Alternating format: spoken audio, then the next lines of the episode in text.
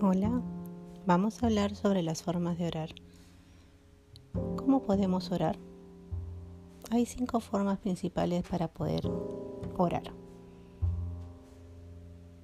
Bendición, adoración, oración de petición, intersección, oración de acción de gracias, oración de alabanza.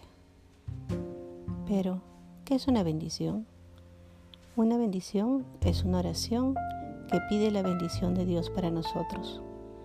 Toda bendición procede únicamente de Dios. Su bondad, su misericordia son una bendición. La fórmula más breve de la bendición es, el Señor te bendiga.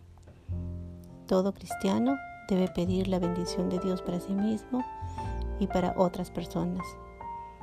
Los padres pueden trazar sobre la frente de sus hijos la señal de la cruz.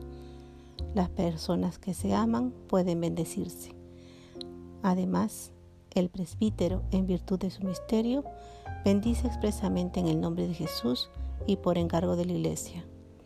Su oración, de bendición es especialmente eficaz por medio del sacramento del orden y por la fuerza de la oración de toda la Iglesia.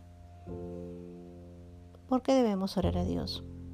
Toda persona que comprenda que es criatura de Dios reconocerá humildemente al Todopoderoso y lo adorará. La adoración cristiana no ve únicamente la grandeza, el poder y la santidad de Dios.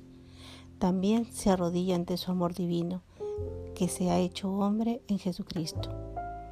Quien adora verdaderamente a Dios se pone de rodillas ante Él o se postra en el suelo.